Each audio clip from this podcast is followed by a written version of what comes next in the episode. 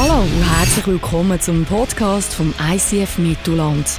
Wir wünschen dir in den nächsten Minuten inspirierende Momente mit Gott und bereichende Impulse für den Alltag.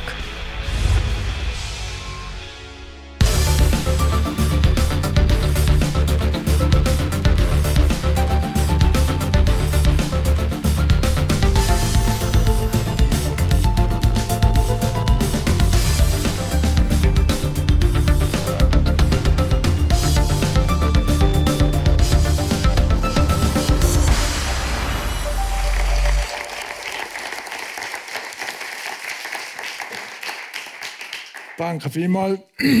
Habe mich riesig gefreut, heute mal am Sonntag zu euch kommen. Schon ab und zu Kontakt mit dem ICF, mit dem Simon, mit dem Phil, so über Geld zu diskutieren. Aber heute mal mit euch als ganze Gemeinde, da freut mich riesig. Mein Thema heute heißt Handel damit, bis ich wiederkomme. Ich habe das gesehen im Lukas-Evangelium 19 oder Matthäus 25 wo Jesus unser Gleichnis sagt und sagt, ich vertraue euch etwas an und ich gehe jetzt, aber ich komme wieder und handle damit, bis ich wiederkomme. Das ist mein Thema heute, das ich mit euch gerne anschauen würde. Ich habe in dieser Folie so eine Kette eingeplant, die ich gerne zerreißen würde, weil ich glaube, wir alle, wir haben zwar Jesus vorher gesagt, alles bist du, aber ich habe das Gefühl, am Montagmorgen ist das Geld wichtiger als Jesus. Weil wir müssen verdienen, wir müssen, äh, wir müssen arbeiten. Und da ist irgendein Geist dahinter, der Geist nenne ich Mammon. Wenn wir die Ketten anschauen, ist mein Test immer der erste. Wer wäre parat, so einen lebendigen Wurm zu schlucken? Für 100 Franken? 500?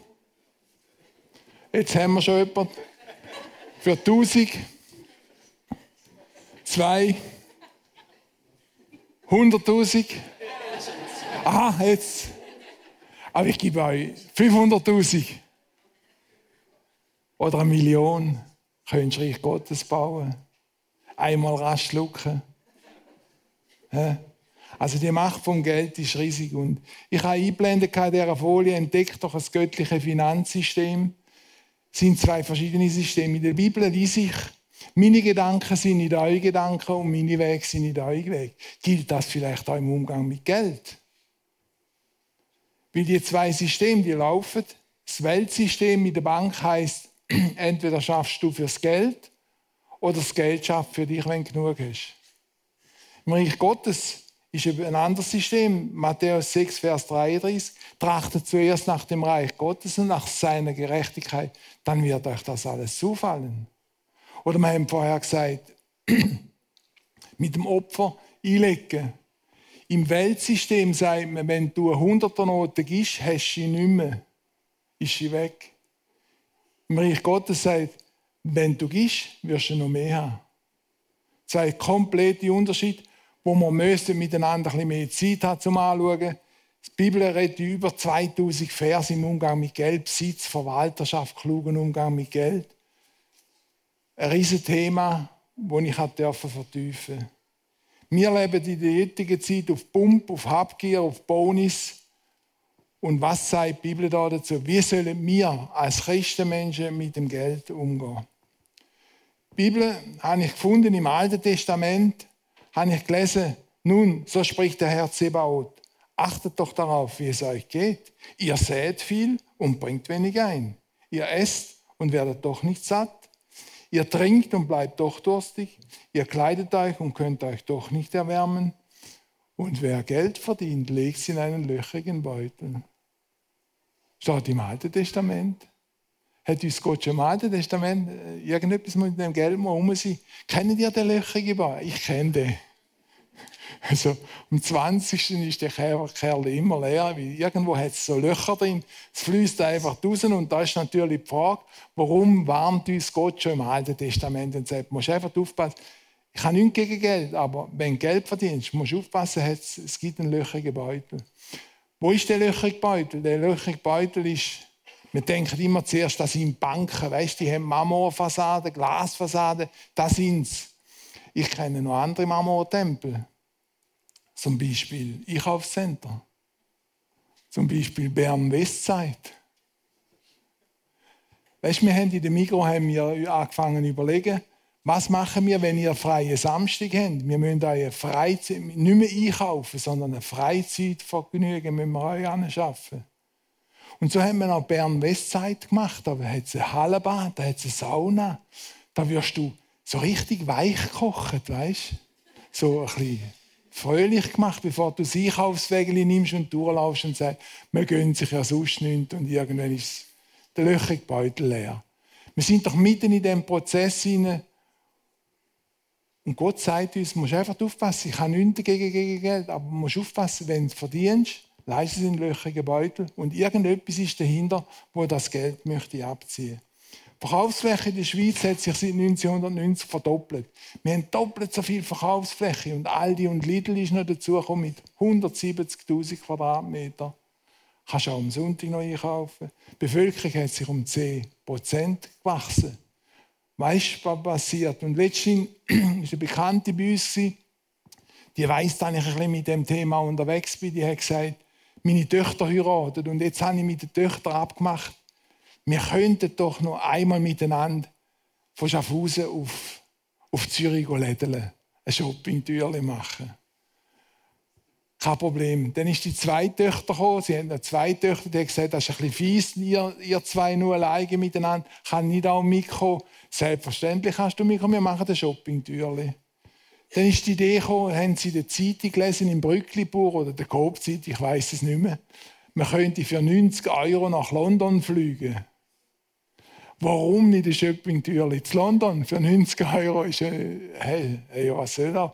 Sie haben dann gemerkt, dass sie früh müssen Schaffhausen aufstehen und mit dem Zug auf Kloten und dort haben wir übernachtet eine Nacht. Wir machen noch eine Nacht dazu. Shopping-Türchen. ja. Löchige Beutel. Es ist ein bisschen grösser geworden, hat ein bisschen mehr gekostet. Wenn ich heute über Geld rede, dann bin ich fest überzogen, Gott liebt dich. Gott ist nicht hinter dem Geld her. Und wenn die Bibel über 2000 Vers über das redet, dann redet sie nicht, weil Jesus geldgierig ist und hinter dem Geld her ist, sondern Jesus ist an deinem Herz interessiert. An deiner Beziehung zu dem. Das Bild, das ich hier habe, das Auge, wo er alles sieht, die Königskrone, das Herz. Gott ist an einer Beziehung von dir interessiert. Mit dir möchte er unterwegs sein, auch unter der Woche beim Geld verdienen. Und wir lesen in Johannes 3, Vers 16, dass er seinen Sohn geopfert hat für dich, für mich. Sein Sohn ans Kreuz gegangen ist. Nicht wegen dem Geld, sondern wegen deinem Herzen. Er möchte die Beziehung zu dir. Er ist an unserem Herz interessiert. Warum ich das weiß? Ich habe im Migo Genossenschaftsbund geschafft in der Informatikleitung und Gott hat mir einen Gedanken gegeben und einen Bibelvers, Sprüche 23, Vers 26, wo steht, Gib mir, mein Sohn, dein Herz und lass dir an meinen Wegen wohlgefallen. Ich habe gewusst, jetzt kommen ganz anderen Weg. Und ein christliches Werk hat mir einen Job angeboten. Heftli verteilen, jede Haushaltung, 55% weniger Lohn. Aber dafür muss ich Gottes schaffen. Das hat mir nicht so viel genützt. Ich habe dann gemerkt, dass Gott an meinem Herz interessiert ist, weil ein lieber Freund mir angelegt Ich habe zwei Monate mit Gott verhandelt. Ich habe jeden Abend eine Gebetssession gemacht mit den Freunden und mit meiner Frau. Jeden Tag meine Kündigung ausgedruckt und wieder der Häcksler gelassen und gesagt, ich muss nochmal mit dem Heiland reden heute. 55 Prozent weniger. Ich habe ja in dem Mikro schon zu wenig. Wie soll ich jetzt noch mit weniger Lohn auskommen? Und vielleicht hat der Herr ganz einen anderen Auftrag. Zwei Monate. Und ich kann mir vorstellen, der Heiland im Himmel, der hat geschmunzelt und gesagt, Attilio, du kennst den Weg, aber was willst du verhandeln? Am letzten Arbeitstag hat mir ein lieber Freund angerufen und gesagt, Attilio, bist du immer noch am Verhandeln mit dem Heiland wegen Geld? Und gesagt, ja, wenn du so direkt fragst, ja. Dann sagt er, hast du den Bibelvers richtig gelesen? Dort steht, gib mir, mein Sohn, dein Herz und lass dir an meinen Weg. Der will nicht dein Geld, der will dein Herz, Attilio. Also ich habe diesen Weg wohlgefallen. Als ich das gecheckt habe, habe ich das letzte Mal gekündigt, habe ich es das letzte Mal ausgedruckt. Man hat mich zwar dann gewarnt und gesagt, es sei ein bisschen gefährlich Ende Jahr, Kündigung, wir sind ein bisschen im Stress. Aber ich habe es gemacht. und ich habe 55% weniger Lohn verdient und ich habe bis heute nicht nachgelitten. Wir haben aber, Lisbeth und ich, ein neues Geheimnis kennengelernt. Der eine war der Lohn von der Migro und der andere ist Gottes Versorgung. Die hat plötzlich eingesetzt. Aber nach seinem Willen, nach seinem Wunsch. Bevor er abreist, rief er zehn seiner Knechte zu sich, gab jedem ein Pfund Silberstücke und sagte, setzt dieses Geld gewinnbringend ein. Oder Luther sagt, handelt damit, bis ich wiederkomme. Es geht darum, dass Gott uns eigentlich sagt, handle damit, mit dem allem, was ich dir anvertraut habe, handle damit. Ich vertraue dir mein Eigentum an. Ich gebe dir mein Eigentum, Lukas 19 oder Matthäus 25 jedem und jedem, wie er will. Gott entscheidet, was er mir anvertraut. 1. Korinther 12, Vers 11. Und jeder und jede soll einfach treu dienen mit dem, was sie hat. 1. Petrus 4, Vers 10. Die Frage ist, handle ich wirklich mit dem, was mir Gott gegeben hat? Nicht bloß mit dem Geld. Ich möchte das nicht aufs Geld beschränken. Wir haben noch 24 Stunden Zeit. Wir haben Enkel, wir haben Kind, wir haben Partner, wir haben Freunde. Wie gehst du mit dem allem um? Was machst du mit dem? Handle damit. Ich schenke dir, ich vertraue dir das an. Und heute denke ich, dass vielfach Sachen eher uns besitzen, als wir die Sachen besitzen. Wir müssen anschauen miteinander, wer ist eigentlich Eigentum?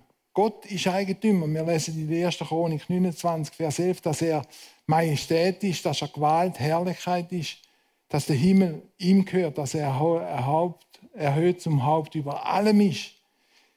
Gott ist Eigentümer von dem, von dir, von meiner Frau, von meinen Enkeln, nicht ich.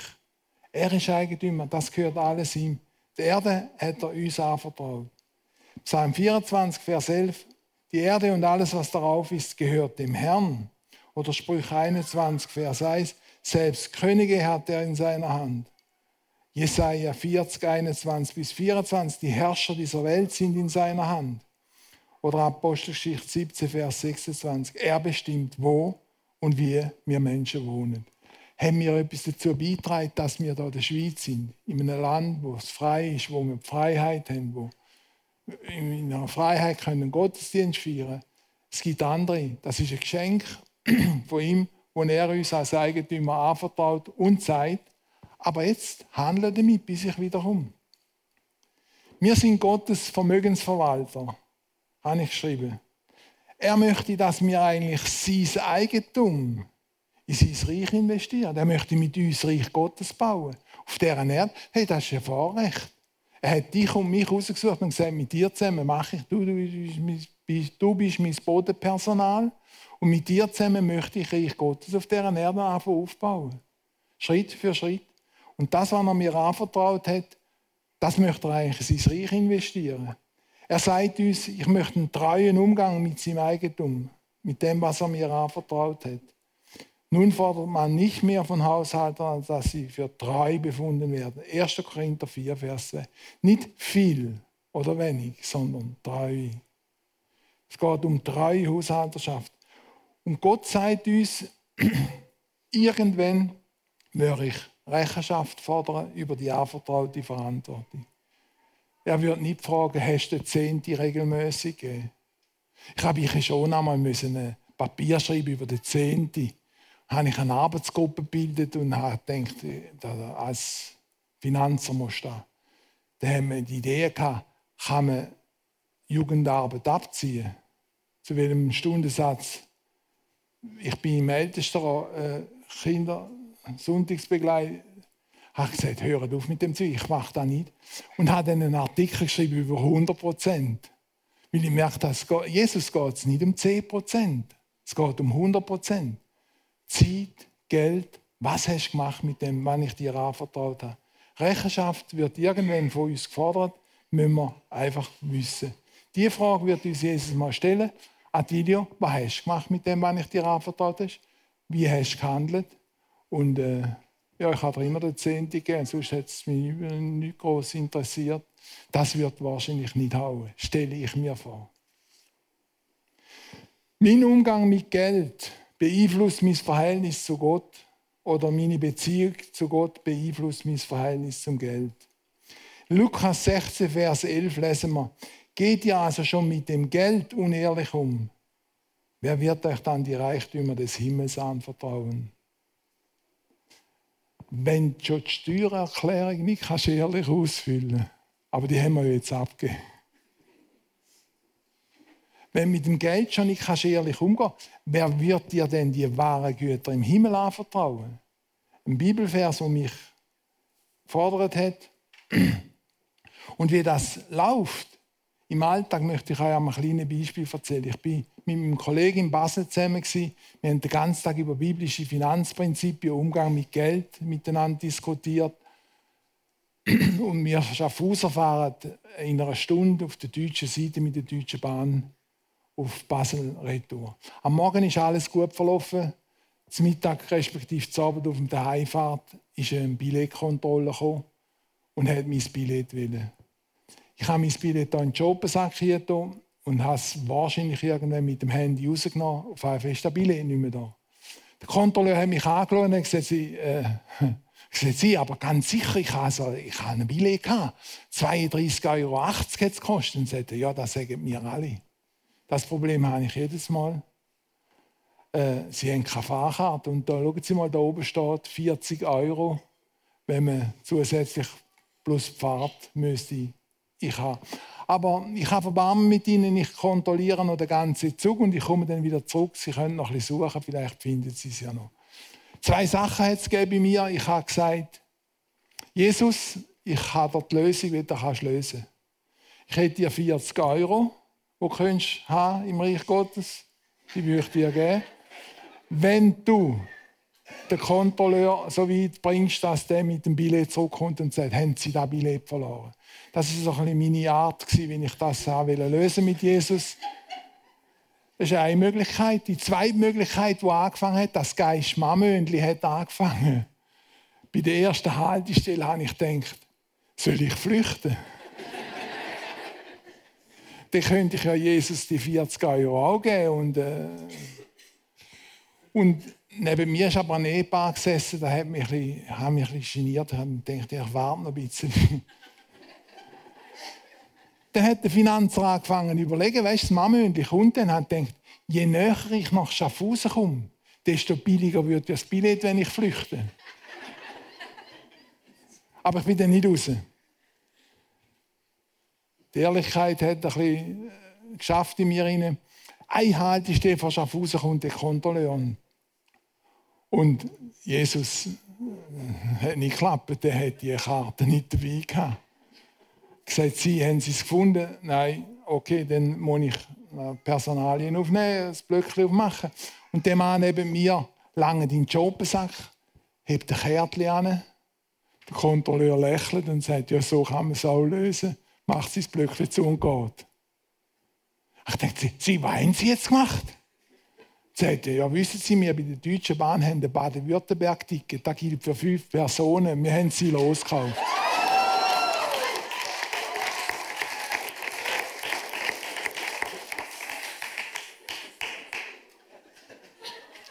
Spaß beiseite, Jesus hat dich auch losgekauft. Aber nicht mit dem Baden-Württemberg-Ticket. Dort ist es ein bisschen anders her und zugegangen. Und Gott sagt uns, wer im geringsten treu ist, wird auch im Großen treu sein. Und wer im geringsten untreu ist, wird auch im Großen ungerecht sein. Lukas 16, Vers 10. Was ist denn das Problem eigentlich hinter dem Geld? Hinter dem Geld ist eine Macht. Ich nenne die Macht den Geist Mammon. Es ist eine riesige Macht. Und der Geist Mammon möchte eigentlich Ersatzgott sein, möchte die Menschenherzen von Gott entfernen verspricht ihr Macht und Einfluss und schenkt ihr auch Angst vor Ungenügen. Beides ist Und Gott sagt uns in seinem Wort, niemand kann zwei Herren gleichzeitig dienen. Also überleg dir, ob du mir Gott möchtest dienen oder im Geld. Eine riesige Macht dahinter. Und der Geist Mammon, der wird uns immer wieder jeden Tag permanent beschäftigen. Gott hat aber als Eigentümer gesagt, ich sorge für deine Versorgung. Er hat uns im 2. Korinther 9, Vers 8 gesagt, ich vermag euch zu versorgen, dass ihr alle genug habt. Ja, sogar noch mehr. Ich gebe euch sogar so viel, dass ihr noch anderen Gutes tun könnt. diese Bibelstelle habe ich gedacht, das ist die einzige, die nicht stimmt. Wir haben alle zu wenig. Dann ist der löchrige Beutel wieder höher auf dem Alten Testament. Und das Geheimnis da drinnen ist, wie viel ist genug? Was meint echt Gott, wie viel das genug ist für mich? Nicht ich. Die Werbung sagt ja, du hast nie genug, du sollst immer noch ein bisschen mehr haben. Aber was sagt Gott, was genug ist? Was denkt Gott? Wir haben, Lisbeth und ich mit Gott müssen darüber reden, was meint er. Bei uns hat er gemeint, 55% weniger genug. Sagt genug. 55 Prozent war sein, sein Gedanke. Und wir haben genug gehabt, weil er versorgt hat. Die Frage ist, wir haben zu wenig, aber hast du nicht genug? Haben wir nicht genügend zu essen? Haben wir nicht anständige Kleider? Haben wir nicht ein Heim, wo uns vor dem Wetter schützt? Gesundheitssystem, verlässliche Transportmittel. Wenn du da überall hast, können Ja sagen dann gehörst du zu den 15% reichsten Menschen auf dieser Welt. Wie viel ist genug? Wann haben wir genug? Die Werbung sagt, du wirst nie genug haben, du musst immer noch ein bisschen mehr haben. Wir haben das Problem für uns so gelöst, dass wir gesagt haben, unseren Umgang mit Geld müssen wir neu definieren. Die erste linke Seite mit dem definierten Bedarf ist für mich ein geschlossener Finanzkreis. Ich, die Lisbeth, haben mit Gott zusammen definiert, wie viel genug ist und haben gesagt, das ist genug. So viel ist genug. Wir haben mit Gott darüber geredet und festgestellt, wie viel da genug ist. Wir leben gern, also vor allem auch ich noch, gern im anderen Bereich, in dem offenen Finanzkreis, wo ich es genug nicht so ganz definiere, sondern wenn ich einen Batzen dazu bekomme, dann ist da gut, dann mache ich den Kreis auf, dann kaufe ich mir etwas Neues. Werbung hat ja genügend Offerten für mich. Was ich als, also am Montag liege ich sehr gerne auf dem, auf dem Gausch heim, schaue den Brücklibur an und M-Elektronik Prospektli, da kann ich mich eine halbe Stunde verweilen. Weißt du, so eine größere Harddisk und so weiter. Und wenn einmal Gott mir zusätzlichen Segen schenkt, dann mache ich einfach meinen Kreis auf und habe nie genug und darum stimmt das nicht. Gott sagt aber, ich vermag dich zu versorgen, dass du genug hast, aber das Genug möchtest du mit mir zusammen mal definieren und dann nicht für Wünsche Kreis aufmachen. Wie das funktioniert, wir haben das so gelöst, dass wir in den Kreis, den geschlossenen Kreis, das Genug definiert haben, die drei Begriffe, Verpflichtung, Bedürfnis und Wunsch. Wir haben gemerkt, über das ganze Haushaltbudget mit Gott reden, ist ein bisschen mühsam, weil Krankenkasse, Grundversicherung, AHV, da muss ich einfach zahlen, das ist eine Verpflichtung. Die kann ich mal aufschreiben, aber dann ist es gut, dann muss ich nicht mehr verhandeln. Bedürfnis, da geht es schon ein bisschen, ein bisschen, wird es ein schwieriger. Ich habe in einem Finanzseminar jemanden gehabt, der hat ein bisschen mehr Umfang gehabt als eine Mini-Postur. Wir haben diskutiert, wie viel Haushaltungsgeld für eine dreiköpfige Familie richtig ist. Und er hat dann gesagt, die Frau hat gesagt, für drei Personen 600 Franken, das geht nicht, das ist unmöglich. Ich brauche mit meiner Frau alleine 1700 Franken im Monat. Haushaltungsgeld. Ich habe gesagt, ja, jetzt müssen wir das Bedürfnis klären. Was, was machst du denn für 1700? Jetzt sagt er, sei Spanier und er hat das Bedürfnis, jeden Tag frischen Fisch eingeflogen von Spanien auf seinen Tisch zu haben ist das jetzt vor Gott richtig oder nicht? Haben müssen sagen, du musst selber mit ihm reden. Ich mache da keine Regulatoren. Bedürfnisse sind Sachen, die kommen, die wünschbar sind, aber nicht unbedingt nötig. Da muss ich anfangen, mit Gott ein bisschen darüber nachdenken. Bei den Wünschen haben wir gemerkt, da geht es mit uns durch. Da macht Werbung natürlich zünftig mit uns. Und Gott erfüllt Wünsche. Gott möchte seine Kinder glücklich sehen aber er erfüllt die Wünsche, wo er denkt, sie tun dir gut. Und nicht die, die du willst. Ich möchte sogar schon lange, jahrelang schon ein iPhone, weil alle haben fast ein iPhone. Und ich rede mit dem Heiland, der schmunzt immer und sagt, kannst du aufhören? brauchst es nicht. Weißt du, ich möchte, wenn du heute von Oftringen wieder heimfährst, möchte ich, dass du mit deiner Frau im Auto redest und nicht E-Mail beantwortest. E-Mail, wo du am Montagmorgen dich erst musst ärgern weil du heute noch Sonntag hast. Das ist der Gedanke hinter der Wunsch.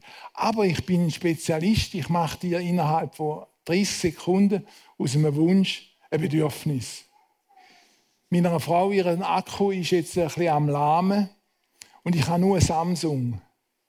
Und jetzt könnte ich mir, habe ich mir überlegt, wenn jetzt meine Frau ihre äh, Akku, das ist ja nicht erneuern, aber man könnte ja, sie könnte ja mein Samsung haben. Dann wäre es ja eine absolute Verpflichtung, dass ich jetzt ein iPhone muss So Gedanken haben wir uns gemacht, wir haben mit Gott darüber geredet, was ist genug. Und ich möchte euch ein bisschen ermutigen dazu, mit Gott einmal den Mut zu haben, auch mal über das Geld zu reden. Da damit, er, er, er würde etwas sagen dazu. Er gibt Antwort auf die Frage, wenn man mit ihm darüber da redet.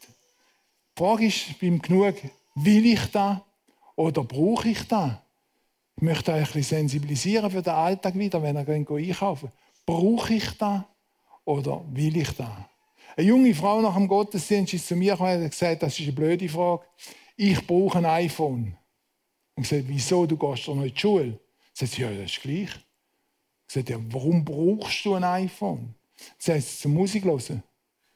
Ich gesagt, ja, Moment, haben ihr kein Radio daheim? Sagt sie, bisschen gut. Glaubst du, ich hocke so stier vor einem Radio an?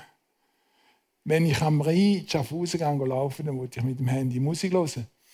Will ich das oder braucht sie das? Sie muss selber beantworten. Ihr müsst es für euch selber beantworten.